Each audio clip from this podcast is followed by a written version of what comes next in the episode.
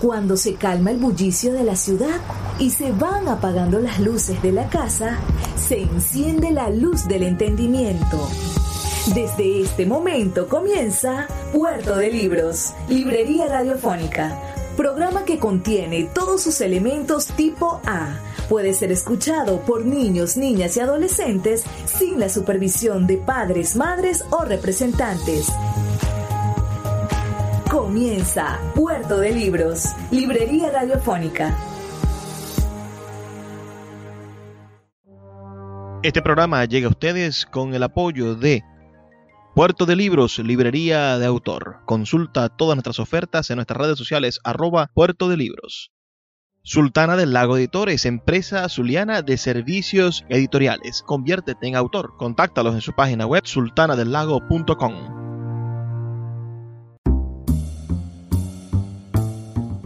Bienvenidos a Puerto de Libros, Librería Radiofónica, este espacio que hacemos con tantísimo cariño de lunes a viernes de 9 a 10 de la noche por la Red Nacional de Emisoras Radio Fe y Alegría, 23 emisoras conectadas para llegar a sus hogares con buenos libros.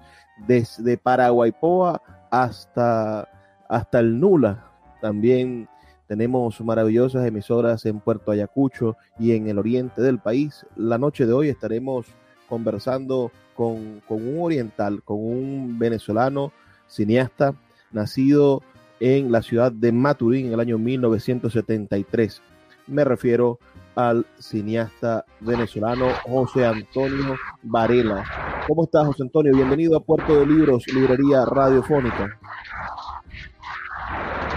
Muchas gracias, Luis. Contento de acompañarte y de que conversemos un rato sobre cine. ¿eh? Me, interesa muchísimo hablar contigo por, sobre todo por el momento histórico en el que te ha tocado nacer. Eres parte de una generación que, que, sufrió mucho para poderse expresar en el mundo del arte, que es esta generación de los nacidos en, en, en los años 70 Eres un hijo de esa época de los años 70. Háblame un poco de la Venezuela en la que creces, porque creces en la Venezuela del mito de la Venezuela saudita y, cómo ese mito de la Venezuela saudita ha conformado la visión de un artista del cine como tú. Háblanos de, de esos primeros recuerdos. ¿Cuáles son los primeros recuerdos de José Antonio Varela sobre, sobre el país? ¿Dónde comienza José Antonio Varela a sentirse venezolano? Mira, en realidad yo vengo. Yo nací en Maturín, como, como te comenté. Pero nací muy pequeño, ya me, mudé a Caracas. Mi papá estaba trabajando en Maturín cuando yo nací y, y rápidamente estuve en Caracas. Estudié toda mi vida en educación pública. Eh, eh, estuve en un colegio, aquellos colegios que se llamaban colegios normalistas, eh, experimentales, es decir, que uno estudiaba todo el día, estudiaba ciencias y humanidades y estudiaba, yo estudié música, por ejemplo, en el liceo, en ese momento era el Instituto Experimental de Formación Docente, hoy en día se llama Luis Beltrán Prieto Figueroa, y uno salía en ciencias y humanidades con una mención que en teoría te daba cierta facilidad para dar clases después en primaria yo siento que tuve una educación como muy humanista, mis padres son docentes, eh, mi papá falleció, pero eh, fue militar, también fue docente, mi mamá es docente, está viva. Entonces es una familia que siempre eran amantes del país, ¿no? Y amantes de ciertos valores, es, eh, una gente humilde que se preparó, echó para adelante, se hicieron profesionales, le garantizaron la educación a sus hijos, o sea, poco esos valores de, cierto momento del siglo XX, creo yo. Eh, entonces, digo, yo siempre fue algo natural, yo no sé, eh, yo quiero mucho a mi país, ciertamente lo quiero mucho, no sabría decirte dónde pasó, porque era lo normal eh, en todo momento, ¿no? Era como, uno quiere lo suyo, pues algo que estaba ahí en la familia y, y me costaría decir cuándo sentí eso más una vez más que otra, ¿no? Porque fue algo con lo que crecí, ¿no? Claro, cuéntanos un poco ahora, por favor, ¿dónde comenzó el cine a hacer, eh, a hacer brújula en tu vida? ¿Cuándo, ¿cuándo conseguiste que, o, decidiste, o, o, decidieron por ti el, el destino y las circunstancias que ibas a dedicarte al cine? Fíjate, yo cuando estaba en bachillerato tomé, digo, en mi casa se, se, por lo menos la literatura, la poesía era algo común, era una práctica común, mi papá también era cinéfilo, pero menos, sobre todo poesía y literatura. Pero tengo un hermano mayor, José Luis Varela, que es co-guionista de todos mis trabajos del siglo pasado hasta hoy. Hemos trabajado a cuatro manos en todas las películas que hemos trabajado eh, que estudiaba periodismo. Tiene 10 años más que yo, él iba adelante, estudiaba periodismo en la UCB y tenía profesores cineastas, le gustaba el cine. Entonces empecé yo a ver en bachillerato que si el cine de Hitchcock, que si el cine de Berman, que si el cine venezolano, que, que el cine venezolano de alguna manera en muchos escenarios como underground, ¿no? Y, y mi hermano consumía cine venezolano entonces yo empecé a ver cine venezolano, empecé a ver cine latinoamericano, empecé a ver cine de arte y ensayo. Entonces cuando llegué a quinto año, yo había tomado el núcleo de biología en la universidad, en el liceo, para ser profesor de biología, y me gustaba mucho el cine por la influencia de mi hermano. Entonces dije, bueno, ¿qué estudio? ¿Estudio biología o estudio cine? Con la idea de eh, cualquiera de las dos cosas que estudie, lo que voy es a ser docente. Porque yo no me imaginaba, yo sentía que no existían las condiciones para ser cineasta, o sea, ni me pasaba por la cabeza. Ni ser cineasta, ni ser investigador o científico, no, no. Yo me gusta la biología, me gusta el cine, lo voy a estudiar para ser como mis padres que son docentes.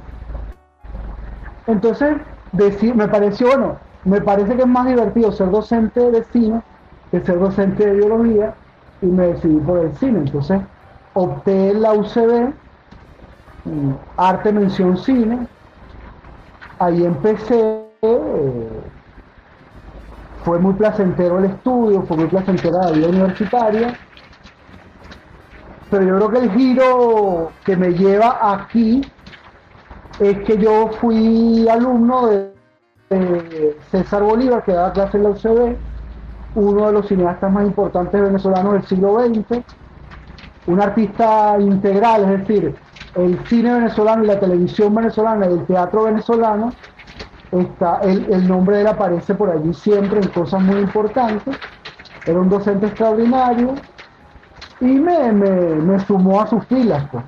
Eh, un buen día era un buen día era yo pasante en Radio Caracas Televisión, un buen día era yo asistente de él en el Teatro Nacional, un buen día era asistente de dirección de una película de él y me quedé pues hasta el sol de hoy. César Bolívar es un nombre que no podemos, bueno, pasar por debajo en, el, en la historia cinematográfica de Venezuela y en la realización con los recursos del cine venezolano. Es decir, un hombre que nos demostró que con lo que teníamos se podían hacer grandes cosas. Haber entrado por allí creo que es haber entrado por una puerta muy grande. ¿Qué, qué te dejó César Bolívar al momento de decidir hacer cine, dirigir? Porque veo que, que has trabajado como guionista, has trabajado, bueno, como gestor público, de, políticas de administración del cine en Venezuela, pero dirigir es quizás el, trabajo más difícil porque debes de conocer de todas las áreas del cine para poder llevar el, barco, ¿no? de, una producción que además es un ritmo ah, grandísimo. El, director es el primero que se monta en el barco y el último que sale. Ah, háblanos de, por qué decidir dirigir en el cine. Mira, a mí me llegó la dirección, eh, yo he disfrutado mucho todas mis etapas y todos mis trabajos. Yo empecé como pasante, como te dije, en Radio Caracas Televisión, César estaba trabajando allí, estamos hablando del año 94, hace una enormidad de tiempo. Yo empecé como asistente del director de fotografía en unas novelas. Como pasante. En esa época hubo una votación masiva en, en RCTV y recuerdo que por esa votación votaron a varios, les quitaron el contrato, pues a varios fotógrafos y yo que era un pasante un buen día estaba haciendo iluminación en una telenovela. Fue un aprendizaje muy interesante. Después pasé a asistente de dirección a una obra de teatro, un montaje de profundo de José Ignacio Cabruja, que hizo la Compañía Nacional de Teatro, que dirigió César. Una experiencia reveladora porque era un casting precioso. Estaba Carmen Palma, estaba, estaba María Alejandra Martí, estaba Luis Rivas, estaba Eduardo Serrano, estaba Beatriz Vázquez. Fue una experiencia fantástica. Beatriz Valdés, perdón, Beatriz Valdés. Y de ahí pasé, perdón, a ayudar en la postproducción de una película de César, que era Rosa de Francia. Entonces, como asistente de dirección, yo creo que es uno de los trabajos más difíciles que yo he hecho, porque el asistente de dirección es como el que organiza toda la logística y toda la, la parte productiva del set, es el, que organiza el rodaje, es como, había un dicho en mi época, voy a tomar agua, perdón, había un dicho en mi época que era, el director es Dios y el primer asistente de dirección es el Papa, es decir, es el, es el representante de Dios en la tierra. Uno es que tenía que fajarse con todo el mundo a que la película fuese posible a que cuando el director llegaba y se sentaba, todo estuviera listo y él pudiera crear con cierta paz. Toda esa etapa fue muy ruda, pero fue maravillosa. Después empecé a escribir, me gustó también. Siempre he sido docente también. O sea, yo siento que he disfrutado de, todas las etapas, que me gustan todas las, disciplinas en las que he participado. Yo empecé como asistente dirección y con el guion yo llegué a la dirección por una suerte, por un accidente positivo. Cuando Lorena Almarza era presidenta de la Villa del Cine, estaban haciendo la transición de unas unidades audiovisuales que había en el CONAC y estaban fundando la Villa del Cine. Ellos me convocan, ahí estaba Lorena Almarza, Marco Mundaraín y Alejandro Medina. Ellos me convocan para escribir porque yo había escrito con ellos unas cosas en Radio Caracas Televisión. Habíamos coincidido, yo había coincidido con Alejandro y con Marco en la televisión comercial varias veces. Entonces me convocan a escribir unos cortos para que los directores de cortometrajes tuvieran guiones para escoger y hacer su largo. Me dan a escoger, me, muestran algunas posibilidades, unas novelas, unos guiones que habían quedado unos concursos para que yo hiciera una adaptación a. Yo trabajo en esa adaptación más de seis meses, o sea, me dieron el tiempo correcto para, para eso, el tiempo que debe ser, un guion debería escribirse en seis meses a un año, y yo escribo una versión de una novela que se llama La clase. Vamos a hacer una eh, pausa, vamos a hacer una pausa, José Antonio. Son solamente, son solamente dos minutos para escuchar los mensajes de Radio Fe y Alegría. Y ya volvemos con más de esta entrevista con José Antonio Varela. Síguenos en arroba Librería Radio. El poeta Luis Peroso Cervantes le acompaña en Puerto de Libros, Librería Radiofónica, por Radio Fe y Alegría, con todas las voces.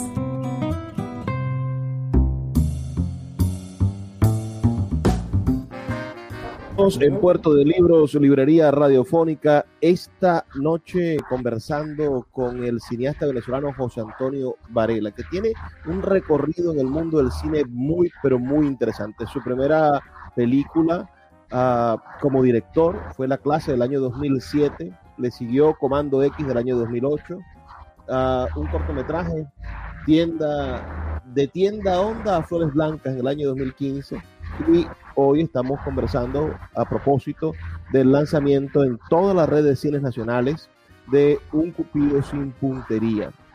Pero me gustaría que, ahondáramos en eso que comenzaste. He estado revisando un poco tu, vida, tu recorrido cinematográfico ah, viendo a ver qué, qué, qué, he visto de lo, que, de lo que has hecho, donde has trabajado.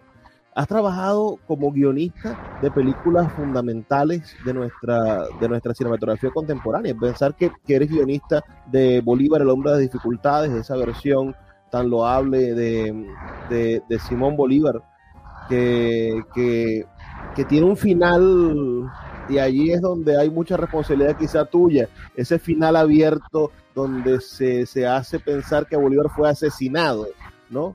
Y que, y que se sembró la duda hasta el nivel de que, quizá la película fue el detonante de que se hiciesen los estudios médicos en los restos del Libertador para comprobar si estaba, si había sido asesinado o no, cosa que pasó años después, y que una película haya producido eso en la sociedad, esa zozobra, me parece interesante.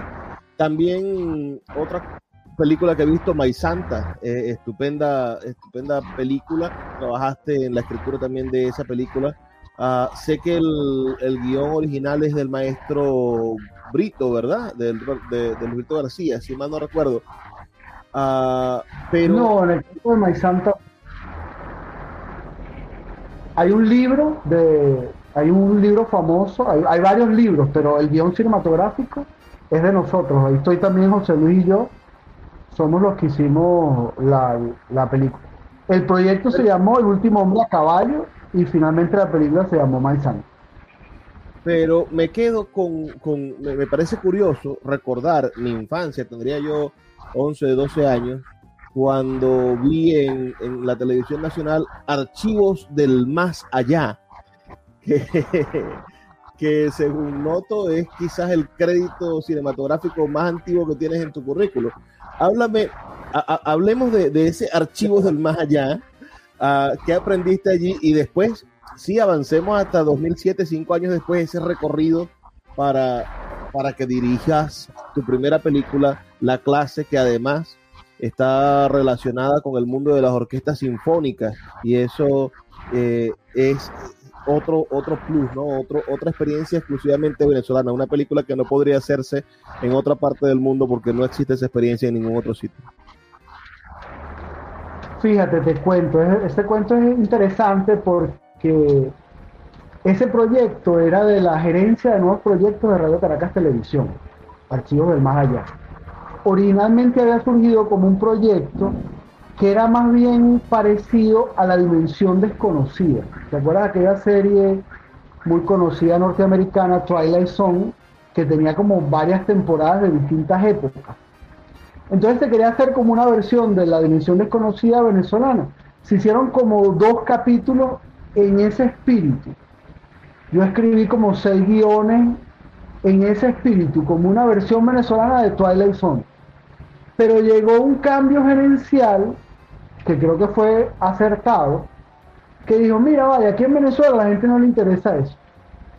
Cambien esa serie para algo que sea sobre espantos y aparecidos criollos. Y entonces la serie, en su segundo capítulo, dio un giro de 180 grados o de 360, no sé. Y empezamos a escribir, porque digo, yo esta, era un escritor que participaba en la concepción de los proyectos, pero no tiene una línea, pues, de la, de la gerencia, de los estudios de mercado, como se quiera llamar. Y entonces a mí me pareció también chéverísimo, o sea, las dos cosas me gustaban. Empezamos a investigar de espantos y aparecidos y realmente la, la serie pasó de ser que no la veía mucha gente a ser un éxito grandísimo, ganó premios afuera y todo, los más grandes ratings, tuvo muy, ratings muy altos en, en el país, la gente todavía se acuerda, a mí yo le he dado clase a muchachos que me dicen, no, usted hizo tal cosa. Les gustaba, pues, porque esa cosa, el misterio, el terror, es algo como muy llamativo, como que le gusta mucho a la gente. El, el capítulo ese que ganó un premio afuera era el pozo del cura, me acuerdo. Y por supuesto uno que le haga un reconocimiento siempre le gusta, ¿no?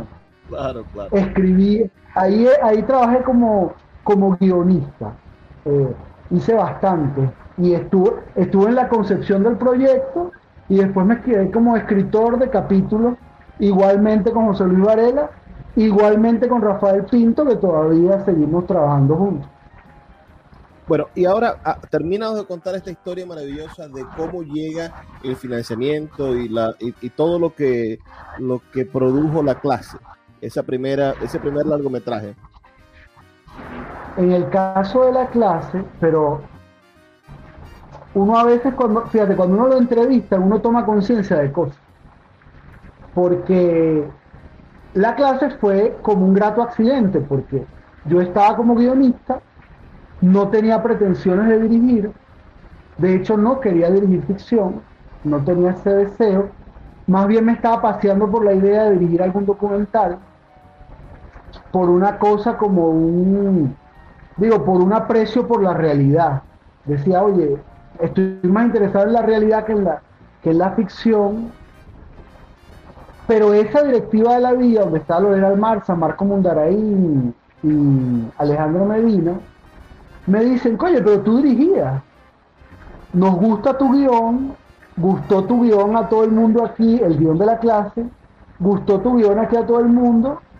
La idea es que este guion sea de una ópera prima, ¿por qué no lo diriges tú?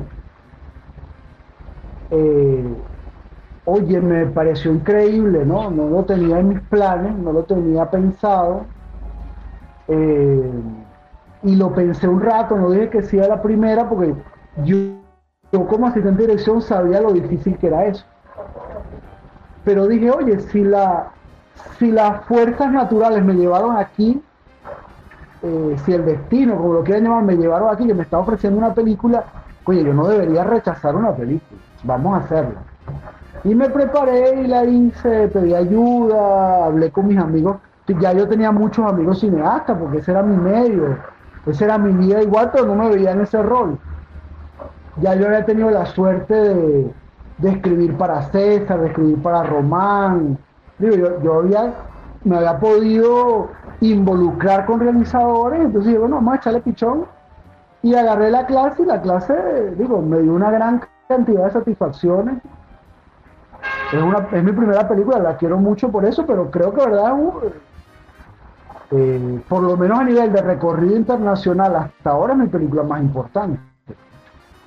Claro, claro. Y muy interesante además el tema de la de, la orquesta sinfónica, ¿no? El sistema de orquestas. Creo que, no, no sé si, si es la primera película venezolana que trata sobre el sistema de orquestas, por el 2007. Eh, hay otra que es la de una muchachita. Hay, dos películas muy cercas que es Maroa que creo que es un poco antes o, en el mismo tiempo, tendría que revisar, ahorita no recuerdo. De, pero, 2006, Maroa, de 2006. Maroa es un año antes. Eh, recuerdo porque yo la vi cuando estaba ya preparando la clase, pero digo, ya se empezaba a mover ese tema, ¿no? Claro, claro, interesante, interesante. Mira, después hay una especie de silencio, digamos, entre, entre la siguiente película, es decir, el siguiente largometraje es este, que estamos por, por, por ver. Pero no, trabajando. yo, tengo, yo tengo un largo del 2008 como director, que es Comando X, que es una película, eso que llaman por encargo, en el sentido que era una película que estuvo, la montó otro director, al final lo pudo hacer y la vida del cine me pide que yo la dirija, una comedia. Eh, Después hice Abril en el 2015. Abril es, un documental, ¿verdad? No, es una ficción. Es un trabajo de ficción. Abril es el, es el, trabajo eh, donde, donde se relata el golpe de Estado de, del 13 de abril, del 11, 12 y 13 de abril. Es una ficción que trata sobre 11, 12 y 13 de abril. Eh, estuvo en cine. No, Yo realmente no recuerdo. No se ha visto en Venezuela no se ha visto en Venezuela. Yo la estrené en el Festival de La Habana, estuve en el Festival de Mérida, pero no la he estrenado en Venezuela. Eh, en, algún momento la estrenaré, pero todavía no la he estrenado. Bueno, pero. Eh, y ahora es mi cuarto la 2015. 2000, no, 2000, 2015 producción, 2016 estuvo lista interesante revisar la historia del año 2003, casi 12 años después. ¿qué, qué, consecuencias eh, crees tú que pueda tener que en Venezuela revisemos los actos violentos del 2003 a, a, través de una película? Cuéntanos un poco sobre, sobre esa experiencia, me parece que es un tema interesante. Fíjate, yo por, por también por a donde me ha traído el destino, por decirlo de una manera, he trabajado mucho en películas de reconstrucción histórica. La misma clase que yo la hago en el 2007 está ubicada temporalmente en el, en el 89. Entonces es una película igual de reconstrucción histórica. De hecho, de alguna forma me he especializado, de alguna manera, de hecho estoy haciendo un doctorado ahorita en historia por eso mismo, revisando mi propio trabajo como cineasta, porque yo hice la clase que era reconstrucción histórica, pero estuve en Bolívar, estuve en Maizanta, estuve en Azú, eh, estuve en la serie de Carabobo, estuve en Abril, o sea, he sido un investigador de la historia venezolana plasmándola en cine. Entonces, la reflexión que puedo hacer sobre Abril es la misma reflexión que haría con cualquier película de reflexión histórica. Conociendo la historia, yo creo que uno adquiere herramientas para entender el presente y para y para proyectar un futuro también. Porque al final, eh, a veces la vida de, de los países es como una rueda que gira y que pasa a veces por el mismo sitio. Eh, y es importante conocer, es esa, eso que tú hablabas de lo, de lo nacional, de la identidad, de entender dónde estamos, quiénes somos. Entonces la historia es muy importante. Conocer la historia, interpretar la historia, eh, pensar en lo que nos ha pasado y tratar de aprender de lo que nos ha pasado y lo que es muy valioso. Obviamente, un evento. Ajá, perdón. Te, digo, vamos a hacer una pausa. Son solamente dos minutos para escuchar los mensajes de Radio Fe y Alegría. Volvemos con el tercer segmento de esta entrevista interesantísima con José Antonio Varela, director cinematográfico de Venezuela, que no ha renunciado ni renunciará, espero, a reconstruir la historia de nuestro país. Puerto de Libros, Librería Radiofónica, tu canal diario para encontrar nuevos libros. Con el poeta Luis Peroso Cervantes. Síguenos en arroba Librería Radio. El poeta Luis Peroso Cervantes le acompaña en Puerto de Libros, Librería Radiofónica, por Radio Fe y Alegría, con todas las voces.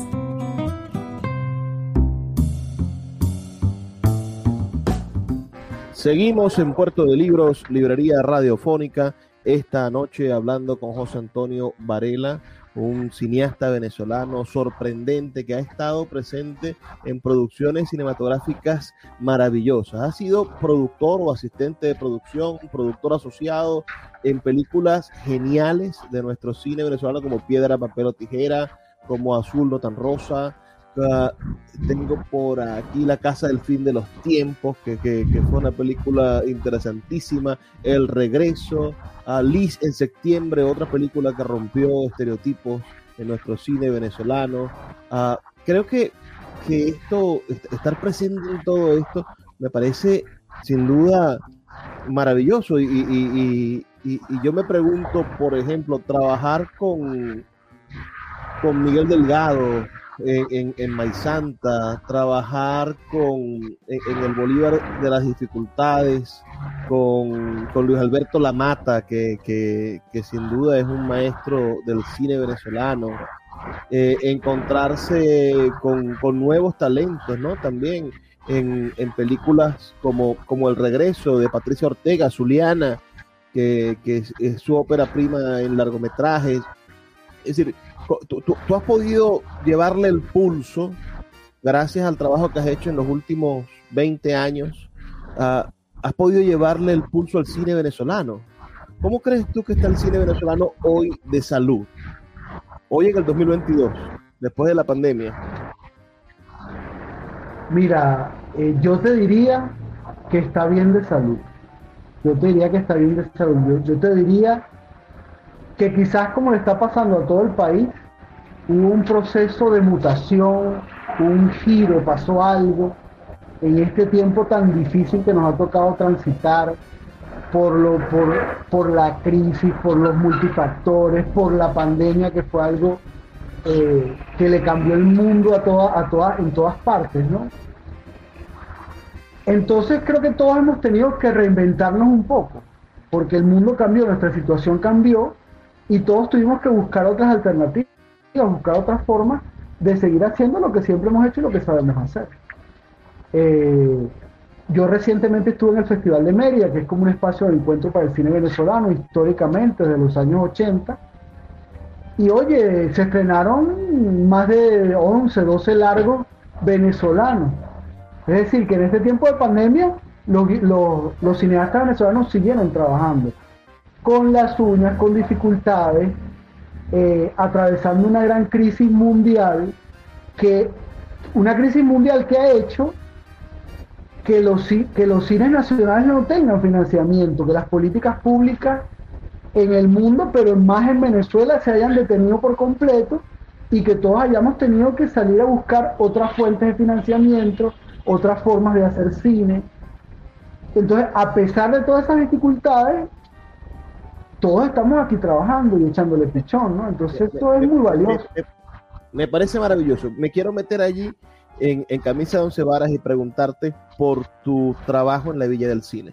Entre el año 2010 y el 2014 presidiste la Villa del Cine en un momento, bueno, eh, espectacular y difícil además, porque el 2010 al 2014 fueron los años de, veníamos de, la celebración, los años bicentenarios, uh, el bicentenario de la, de la independencia, etcétera, el, el, cine se convirtió en un instrumento político nacional y en eh, la venta, esos cuatro años fueron la venta de la marca Venezuela en el medio del bicentenario de la independencia. Y, y también años difíciles de transición política, la muerte de Chávez, la, la, el, 2014, el comienzo de, la, de las manifestaciones violentas, ¿no? el comienzo de la salida. Y, y pasan cosas en las cuales tú tenías una alta responsabilidad en el mundo artístico y hoy, bueno, eh, como, como creador quizás te encuentras en otra orilla, ¿no? Ya, ya no es el mismo país de la bonanza petrolera, ya no es el país de, de, la burbuja, ya no es el país del dólar a 4.30, porque en ese 2010 a 2014 en el que tú tenías esta responsabilidad, bebíamos un control de cambio y el control de cambio era una especie de irrealidad del dólar, es decir, podías estar presupuestando algo a un precio, pero, pero fue cuando comenzó el proceso hiperinflacionario venezolano, ahí están los sedimentos de la estanflación. Ah, háblanos de, de, ese compromiso, ¿qué es lo que crees tú que debe hacer el Estado con el cine? ¿Debe financiarlo?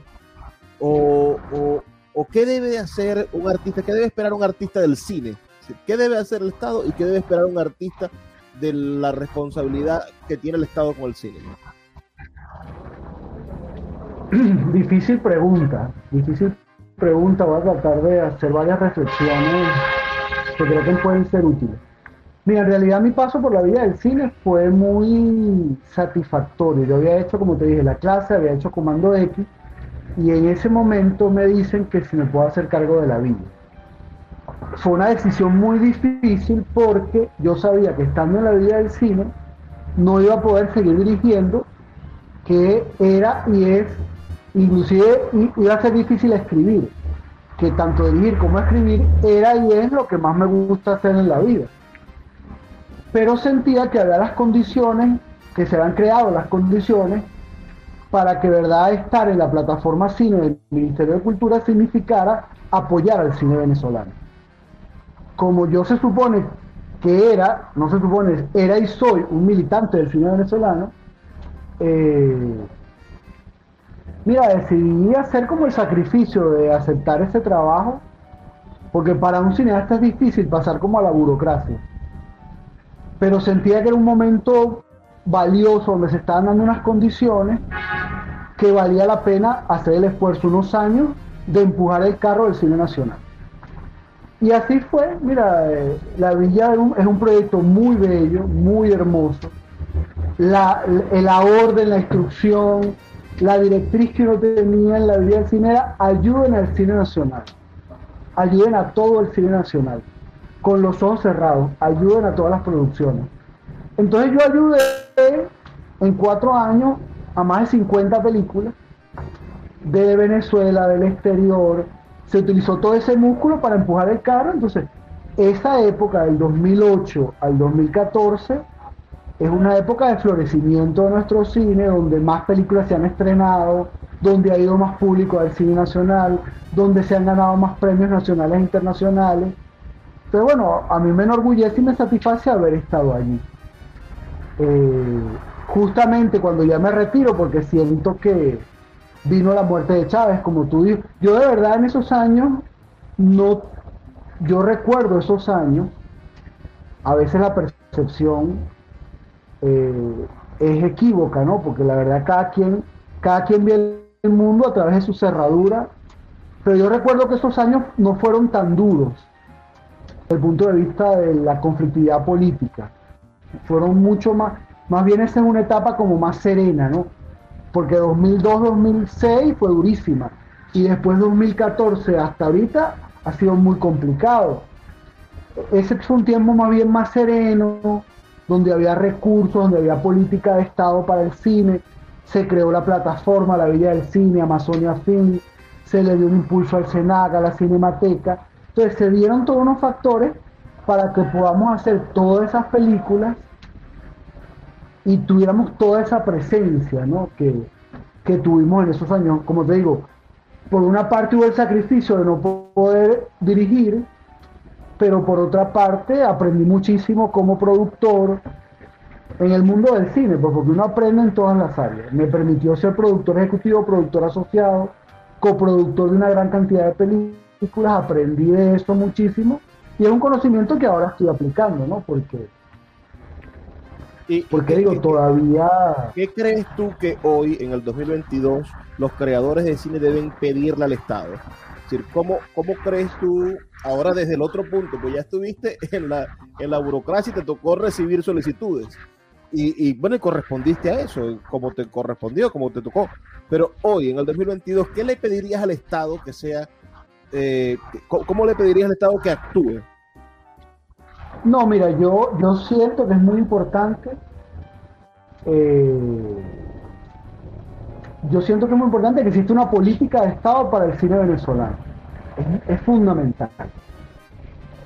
Porque eh, no es verdad que el cine es un gran negocio que, todo lo que toca lo convierte en oro, que todo es, todo es glamour. No, no, el cine, el cine se sustenta en la mayoría de los países del mundo, en la grandísima mayoría de los países del mundo, el cine se sustenta porque hay políticas de Estado a favor del cine local. Porque se entiende el cine como una cuestión de patrimonio nacional, de defensa cultural, de que hay que darle voz a los nacionales para que digan lo que tienen que decir. Entonces eso es muy importante. Entonces yo creo que se tienen que retomar eh, o reinventar las políticas públicas para el cine. No, no te sabría decir ahorita cómo sería, pero hay que, digo, hay experiencias, hay que aprenderlas de las experiencias. A lo mejor no se puede hacer lo mismo que se hizo hace 5 o 6 años, pero saldrá algún mecanismo, se podrá manejar algún mecanismo lo que uno escucha, lo que uno ve es que se empiezan a reactivar algunas cosas en muchas áreas de la economía, hay proyecciones positivas económicas, dicho por bancos suizos, pues no, no dicho por un cineasta, ¿no? Que aparentemente viene una etapa mejor, entonces creo que hay que repensarse las políticas de Estado para que se vuelvan a activar, ¿no? Yo conversé en el Festival de Mérida con Carlos Apurua, que está ahorita en el Senado y, él tiene pues planes, tiene perspectivas. No hemos podido hablar en profundidad, pero, pero él es una persona del sector, está trabajando y yo creo que todo el sector tiene fe que eso se pueda reactivar.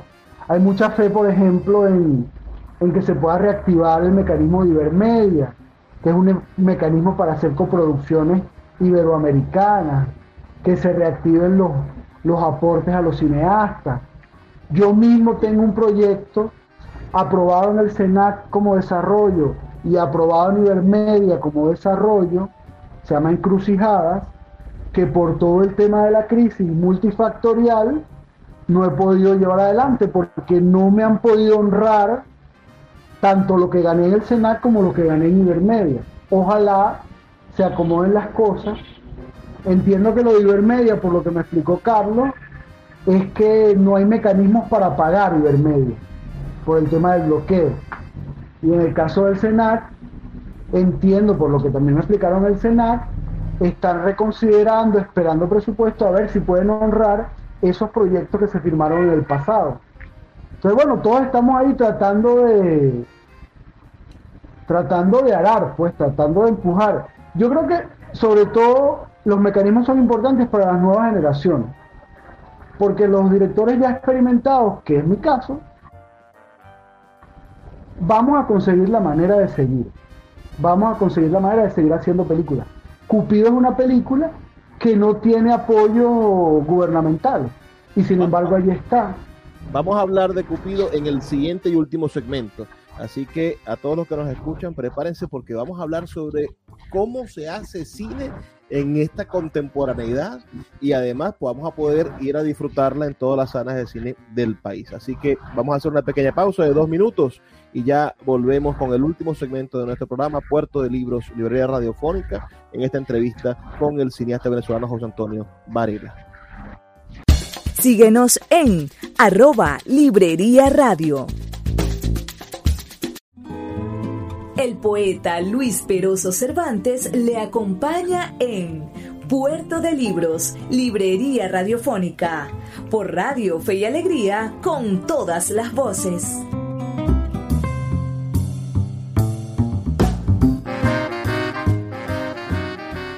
Así llegamos al último segmento de nuestro programa. Todavía no se termina, así que no se pongan tristes.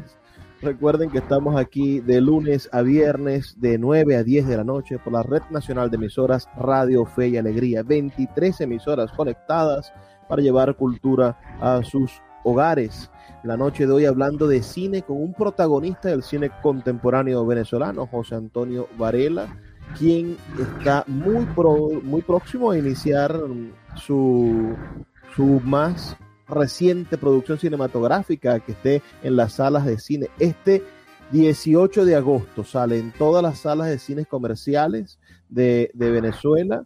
Vamos a tener la posibilidad de ver esta, esta película que además tiene, tiene pinta de comedia. Yo vi, acabo de ver el, el tráiler en internet, en YouTube, que está montado y, y es algo hilarante para, para encontrar esa, esa percepción de, son un par de solteros, de solteros, de solteros venezolanos haciendo de las suyas.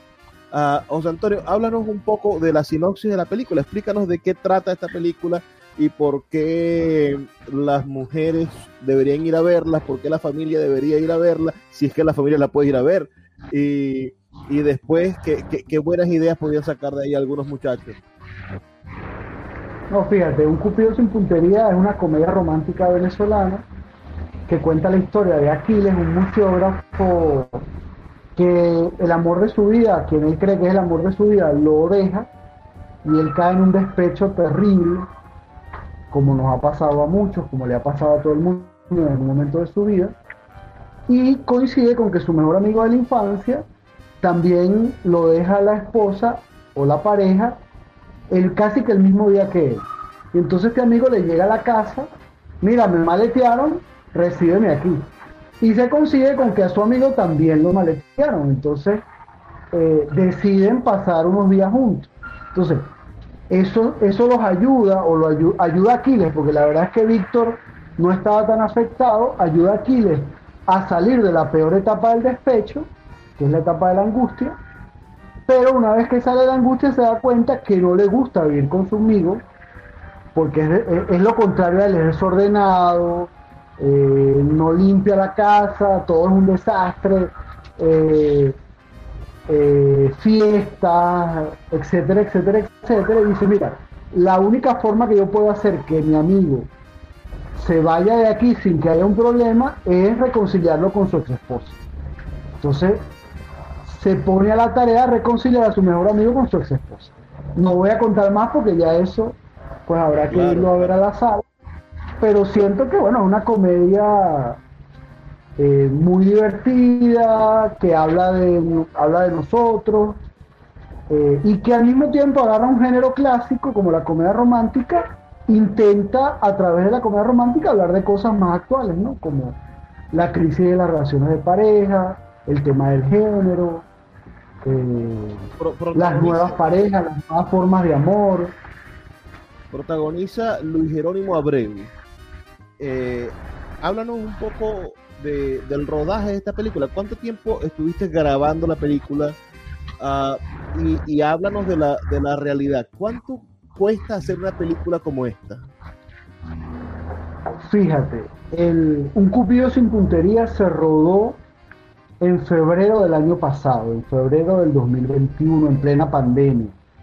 Aprovechamos que aparecieron los primeros protocolos de seguridad eh, para poder grabar en esas condiciones. Se hizo con un equipo pequeño, eh, en poco tiempo, poco tiempo comparado con el cine más formal que uno está acostumbrado a hacer, que se suele hacer de 6 a 8 semanas. Esta es una película que se hizo en 4 semanas, en pocas locaciones, eh, un poco también adaptándonos al tema pandemia y también para que la película fuese más accesible económicamente. Pero es una película hecha para estándares internacionales, de hecho, la película es una coproducción con Estados Unidos, con una plataforma en Estados Unidos que se llama Somos TV, que va a tener el estreno en Estados Unidos. Eh, tiene recursos de Vivarte Cine, que es la, el espacio donde yo trabajo, la productora donde yo trabajo. Tiene apoyo de otras, de, de un rental venezolano que es David and Joseph, y múltiples apoyos. Bueno, estamos acostumbrados en el cine venezolano a hacer cine con muchas ayudas, con muchos apoyos, con muchas participaciones. Eh, cuatro semanas de rodaje. Mira, estamos muy contentos con el resultado. Ahí te respondo, ¿cómo se hace? Bueno, con las propias fuerzas, pero tuvimos que hacer una preventa con una coproducción. ¿Cuánto cuesta hacer una película? Mira, el costo de una película es muy variado, es muy variado yo, yo, yo estuve eh, leyendo hace un tiempo y hablando con algunos cineastas y planteaban que Latinoamérica, y es lo que está pasando en Colombia, uh, ahorita con el, con el cine, hay un boom del cine en Colombia, de la producción audiovisual, le sale a las grandes productoras norteamericanas o a cualquier productora del mundo, le sale más económico producir en Latinoamérica que, que ir a producir en, en, en diferentes sitios. Es, es, lo que convirtió a la India en, la gran industria del cine que es. En algún momento, hacer el cine en la India, hacer los escenarios, tener a los actores, cualquier cosa, hacerlo en la India era muchísimo más económico y eso convirtió al cine en uno de los motores de, la India y que hoy tiene un lugar importante en su índice per cápita. Ah, ¿Crees tú, y ahí es donde te pregunto, ¿cuánto cuesta hacer una película? ¿Crees tú que sería llamativo? como, como motor, como, como punto de reactivación económica el cine venezolano, la, la industria cinematográfica venezolana, o estamos muy lejos de competir con otros países? Mira, yo creo que es posible, yo creo que es posible, pero un plan de esa magnitud tendría que, digo, el cine tiene algo que es que al final todo es así, pero en el cine es muy concreto el ciclo de una película promedio en el mundo, no estoy hablando, no estoy hablando ni del continente, no, el ciclo natural de una película en el mundo son cinco años. Es como estudiar una carrera universitaria. Desde que a alguien se le ocurre hasta que eso se escribe, se reescribe, se busca la plata, se monta, se produce, se edita, sale, se comercializa. El ciclo natural son como cinco años. Entonces, si verdad quisiéramos hacer un trabajo de una industria audiovisual, tendríamos que hacer un plan de 30 años. No es algo que, ah, sí, vente, vente tú, vente tú, vente tú, vamos a darle. No, no. Tendríamos que tener un plan ordenado, sistemático, eh, fuerte, por un tiempo largo. ¿Qué es, lo que ha, es lo que ha pasado con otras industrias? Pues las industrias se van formando. sí, tienes razón. Somos TV invierte en tu película eh, es una plataforma audiovisual norteamericana.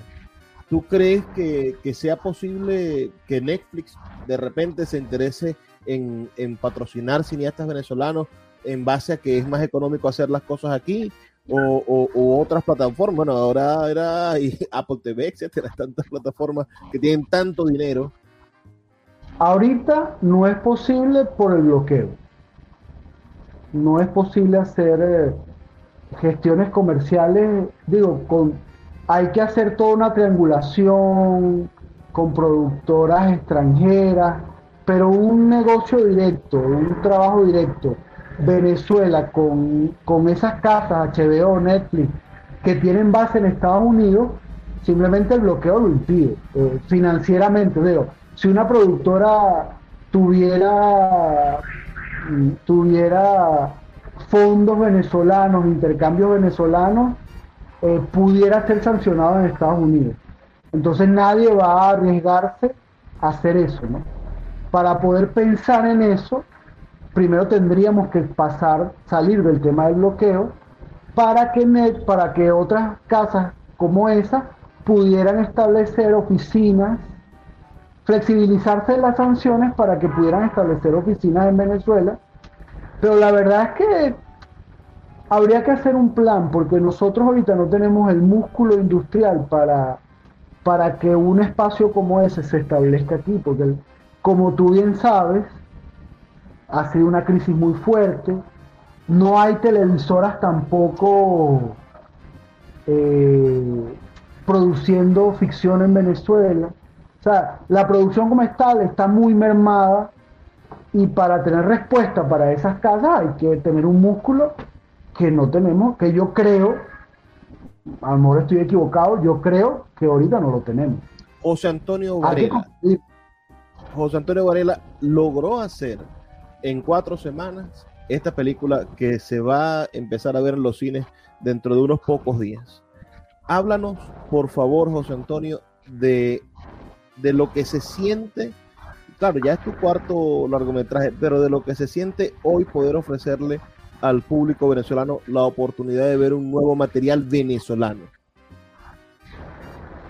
Mira, yo creo, como te digo, creo que es una película que es divertida, que va a dar que hablar, que la gente la va a pasar muy bien y al mismo tiempo que la va a pasar muy bien, eh, se puede reflexionar de temas importantes, se puede hablar con humanidad, con afecto, del tema del amor, que es un tema, imagínate, el amor y la muerte son los temas desde los griegos y uno siempre los está como revisitando, ¿no? Entonces, eh, se siente, digo, siempre hay como una doble, es como la dramaturgia, ¿no? Siempre hay un conflicto, siempre hay como un doble sentimiento, ¿no?